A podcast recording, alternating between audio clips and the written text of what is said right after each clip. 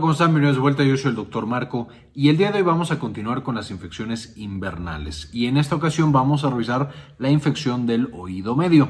Ya revisamos en videos pasados la infección de garganta y la neumonía, que les voy a dejar en la parte de arriba de los videos para que también lo puedan consultar. Entonces, con esto vamos a ver este importante tema. Revisemos entonces el dolor e infecciones de oído, una patología que es extremadamente frecuente. Recordando de manera muy breve, ya vimos todo un video de cómo funciona el oído, que les voy a dejar acá en la parte de arriba para que lo puedan consultar. Pero esencialmente el oído tiene tres componentes principales.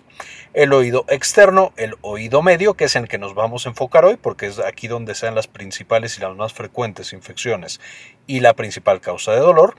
Y finalmente el oído interno. La manera en la que funcionaría es que, por supuesto, las ondas sonoras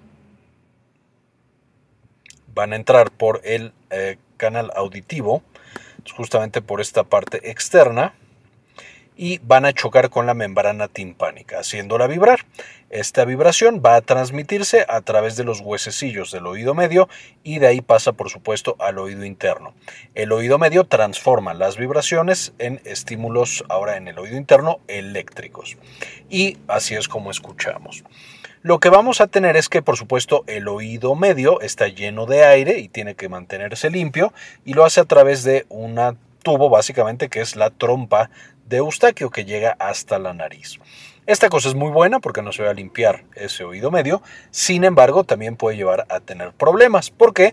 Porque como esto llega a la nariz, por supuesto, cuando se tapa o cuando tenemos una infección de vías respiratorias superiores, va a favorecer que las bacterias principalmente, aunque también un poco los virus, especialmente el virus incitial respiratorio, lleguen a este punto y por supuesto tengamos todo el problema infeccioso.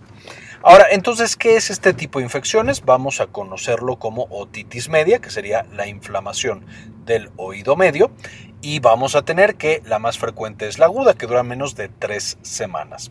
Sin embargo, vamos a tener también algunas otras, después de tres semanas a tres meses es conocida como subaguda y más de tres meses es otitis crónica. Ahora, Básicamente, como estábamos mencionando, va a estar dada por invasión por patógenos del oído medio y por supuesto con esta invasión de patógenos a que tengamos una disfunción de este oído medio y no escuchemos de manera adecuada. Incluso en casos un poquito más graves podemos llegar a tener problemas del equilibrio. Va a ser de las enfermedades más frecuentes en la infancia y de hecho antes de los 10 años de edad la gran mayoría de los niños han tenido una o varias infecciones justo del oído medio y si no se tratan de manera adecuada pueden llevar a daño en el oído y a tener infecciones severas, lo que puede ser por supuesto catastrófico para la salud. Las buenas noticias es que el diagnóstico y el manejo son relativamente sencillos, con una exploración y con medicamentos que son bastante accesibles se puede llegar a curar por completo. Ahora, ya vimos un poquito cuál es la causa. Esencialmente vamos a tener que un grupo de bacterias principalmente va a pasar de la nariz, básicamente la nasofaringe, subir por la trompa de Eustaquio y se van a alojar justamente en el oído medio. Y ahí por supuesto van a empezar a proliferar, a liberar toxinas y a activar el sistema inmunológico. Es ahí donde las células del sistema inmune, tratando de pelearse con estas bacterias, de las cuales el neumococo es el más frecuente, causando más de la mitad de todas estas infecciones, que ya revisamos el neumococo como una de las bacterias más patogénicas e importantes que hay en el mundo, y por supuesto les dejo el video en la parte de arriba para que lo puedan consultar. Entonces lo que va a suceder es, nuestros macrófagos células del sistema inmune tratan de destruir a estas bacterias, comiéndoselas y, y, liberando toxinas, van a causar que se llene de líquido este oído medio, que se inflamen todos los tejidos y eso lleva a que tengamos dolor. Ahora, el hecho de que tenga en vez de aire líquido va a hacer que no escuchemos de manera adecuada, porque la membrana timpánica incluso puede ya no moverse de la manera correcta.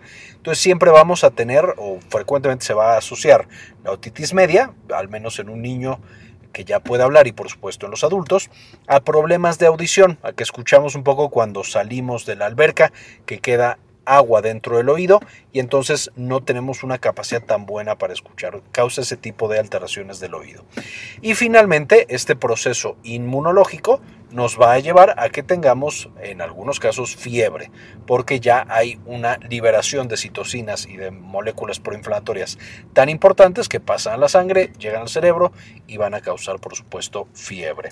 Y entonces tenemos los tres pilares un poco clínicos en el diagnóstico de esta patología, que es la, la alteración en el oído, en la audición, la, el dolor específicamente de oído y por supuesto también la fiebre muy importantes los tres. Si hay alguno que no encontremos en nuestro paciente que tiene o estamos sospechando una otitis media aguda principalmente, vamos a tener que descartar algunos otros diagnósticos diferenciales. Por ejemplo, si tuviera dolor pero no tuviera fiebre ni pruebas de la audición, a lo mejor es el nervio lo que está siendo afectado, a lo mejor es la, la articulación temporomandibular o alguna otra cosa. Si tuviera fiebre pero no tiene alteración del oído, entonces a lo mejor es el hueso el que tiene una infección o es el oído externo. Entonces podemos llegar simplemente por la presencia o la ausencia de uno de estos a diagnósticos diferentes. Ahora, las principales bacterias que van a ser responsables, ya lo mencionamos, número uno es el Streptococcus pneumoniae eh, o también conocido como neumococo. Y va a ser responsable de más del 50% de las infecciones de oído medio. Eh, esto, de nuevo, ya lo hemos mencionado en ese otro video en el que hablábamos de neumococo y también por esto podrán entender que la vacuna contra el neumococo es una estrategia tan fuerte de protección contra las infecciones de oído medio. En segundo lugar vamos a tener a Hemophilus influenza de tipo B. En tercer lugar, al Streptococcus y al cuarto lugar a Moraxella catarrhalis. Todas estas bacterias frecuentes de infecciones respiratorias. Y de hecho, recordarán que en el video de neumonía de ya hace tantos años, que les dejo enlace acá arriba para que lo puedan consultar, estas bacterias son exactamente las mismas que causan neumonía. De nuevo, viendo lo ligadas que están las infecciones de oído medio, la otitis media, a justamente la neumonía. Recordarán también de ese video de neumonía, el único que faltaría de los principales agentes causales de neumonía es el virus incitial respiratorio.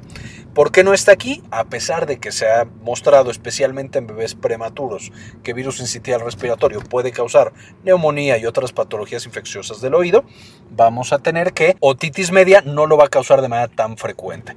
Una vez más, eh, otitis media es causada por bacterias, no tanto por virus, y también eso explica por qué es mucho más aceptable, es mucho más razonable mandar antibióticos para una otitis media que para una infección de garganta o una infección de vías respiratorias que no sea de oído.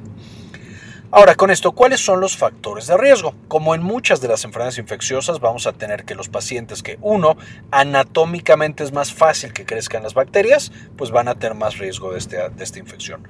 Dos, que su sistema inmunológico no funciona de manera adecuada. Y número tres, que estén expuestos a sustancias que ya sea dañen el oído, dañen las vías respiratorias y faciliten el crecimiento de las bacterias. Con esto tenemos que los menores de 5 años son un factor de riesgo, porque los bebés, los niños más pequeñitos, tienen justamente la trompa de Eustaquio más horizontal.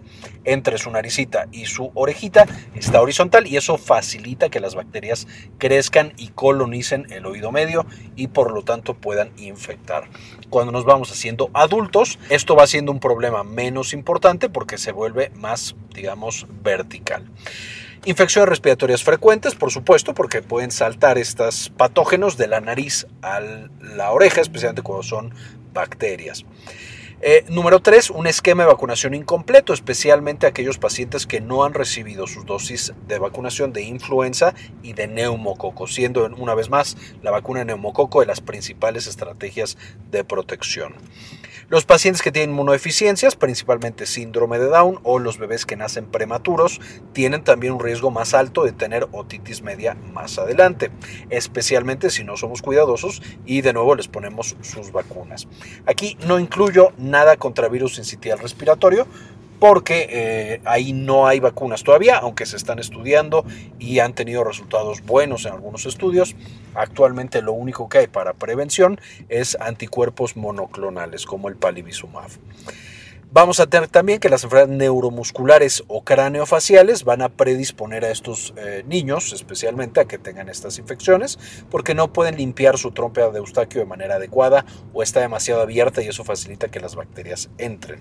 Aquí tendríamos cosas como la distrofia muscular de Duchenne y también cosas como la, el labio paladar hendido. Algún tipo de secuela del labio paladar hendido nos pueden dar este tipo de enfermedades eh, frecuentemente. Pacientes con alergias, cuando llega también el invierno y cuando el bebé o el niño se expone a contaminantes y a humo de tabaco, todos son factores de riesgo de que tengan otitis media y también que tengan otitis media de repetición, varias veces, eh, incluso a veces muy muy seguidas. Con esto, ¿cuáles son los signos y síntomas? Como mencionábamos, tenemos los tres básicos, que es alteraciones auditivas, dolor en el oído y fiebre. Importante aquí también mencionar, el paciente puede empezar con dolor de oído, se incrementa el dolor de oído, este dolor de oído es causado justo porque la membrana timpánica la estamos empuje y empuje porque se llena de líquido y todas las cosas proinflamatorias que se producen pero de pronto puede quitarse el dolor del paciente casi de manera espontánea.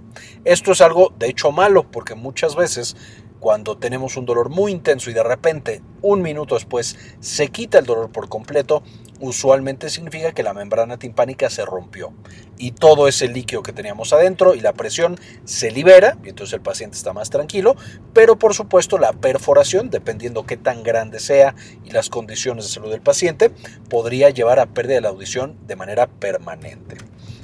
Vamos a tener también la fiebre. Eh, la fiebre es un buen indicador de que ya la infección está un poco más extendida y puede llevarnos más adelante incluso a procesos infecciosos severos como lo es la sepsis que también hemos revisado en videos anteriores. En niños un poco más grandes, agarrarse constantemente el oído, justamente es la molestia, no nos pueden todavía verbalizar que les duele, pero se lo están agarre y agarre. Los bebés más pequeñitos, irritabilidad, están muy llorones, a lo mejor no duermen bien, eh, eh, no pueden comer y entonces incluso cuando la mamá se lo pega, no come de la manera adecuada. Y finalmente letargo, por supuesto letargo ya dándonos indicios de que está más avanzada esa infección, es decir, el bebé no logra despertarse completamente. Estos últimos tres, por supuesto, podrán adivinar que es en bebés mucho más pequeños que todavía no hablan.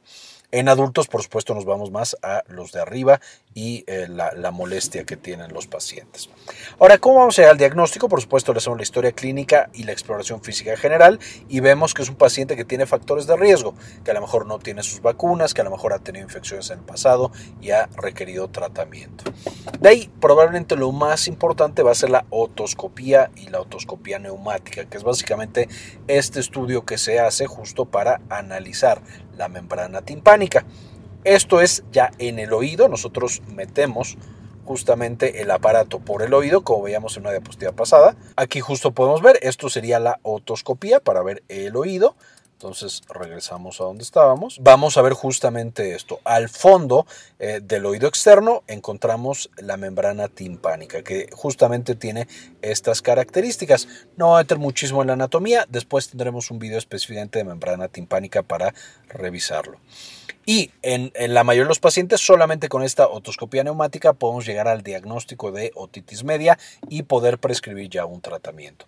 En algunos pacientes que sospechamos ya una complicación, podemos pedir una tomografía, una resonancia o algún otro tipo de estudio como una timpanocentesis en la cual perforamos con una aguja muy delgadita la membrana timpánica, extraemos el líquido que está ahí adentro y vemos si es necesario un antibiótico especial o algún otro tratamiento brevísimo de la membrana timpánica. Esta sería una eh, membrana timpánica normal.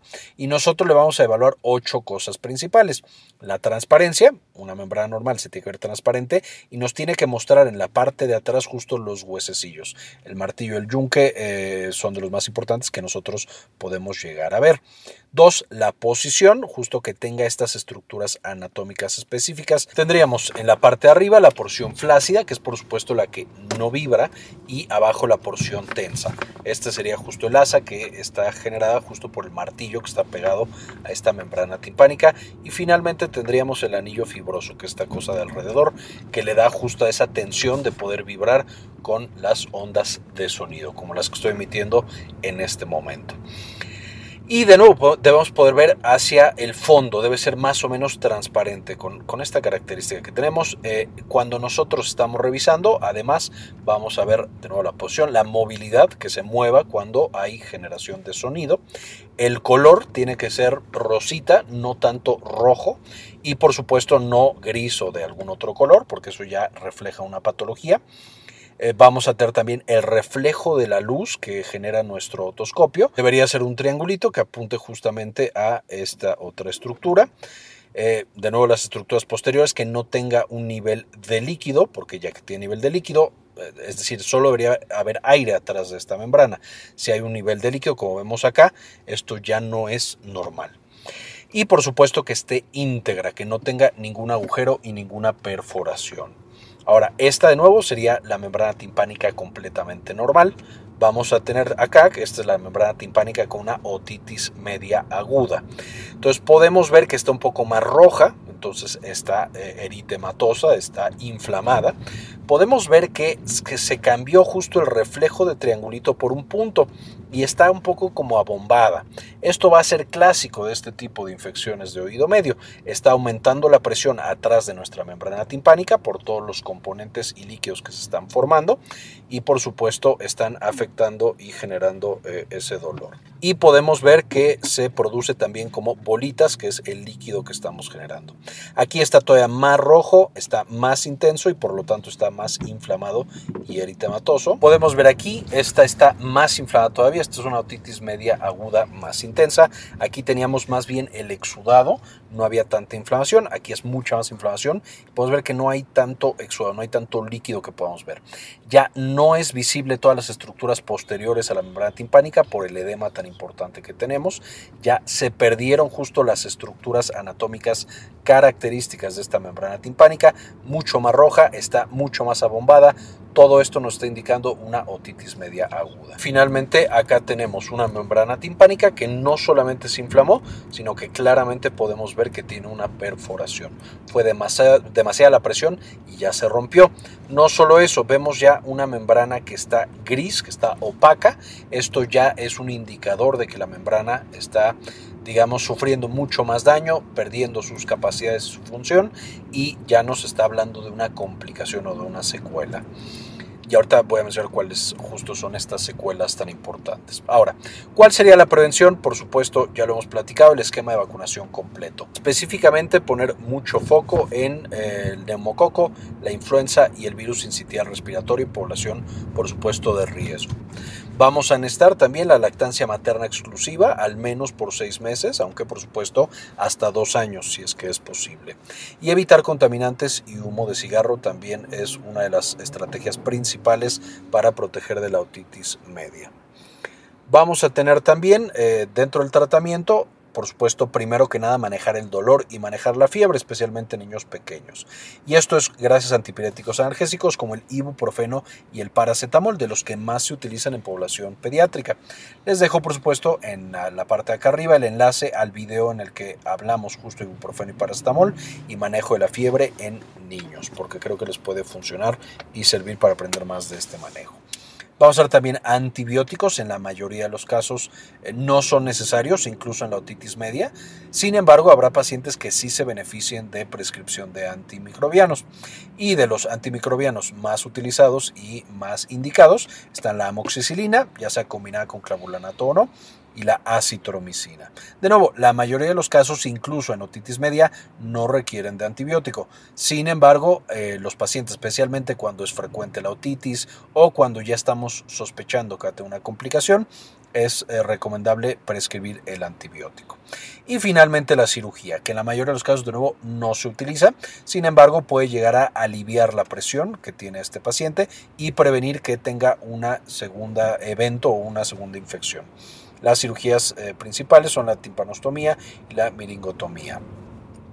Finalmente, ¿cuáles son las complicaciones? Si no hacemos nada y dejamos que avance, puede llegar a causar alteraciones del equilibrio, alteraciones del neurodesarrollo, porque por supuesto un niño que no escucha bien es un niño que no aprende a hablar y que no aprende el significado de las palabras o tarda mucho más tiempo. Entonces ya de ahí podemos tener, especialmente cuando se vuelve crónica, complicaciones severas que no van a mejorar con el tiempo.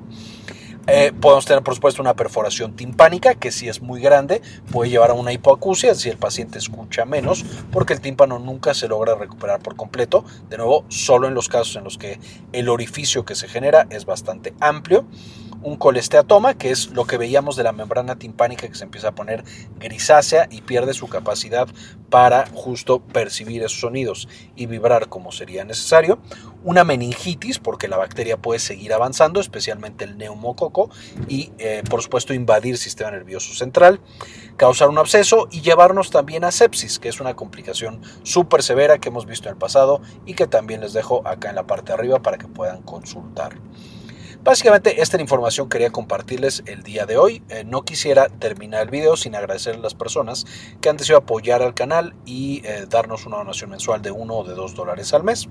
Y este video en particular quiero dedicárselo a Antonio Guizar, Maurín Solano, Alejandro Pardo, Francisco Almazo, Yami Pascasio, Gilberto Argueta, Michelle Estrada, Doctora Suana Vidal, Ana Karen Tejeda, Sandy Oliva, Luis Fernando Zacarías, Aurora Martínez, Doctor Mineralín, Leticia Olazábal, Enrique Segarra, Gustavo Francioli, María Eugenia Sobrino, Héctor L.P. Sáenz, Javier Mejía, Bajo la Lupa y Farmacias Asociadas de Ecuador.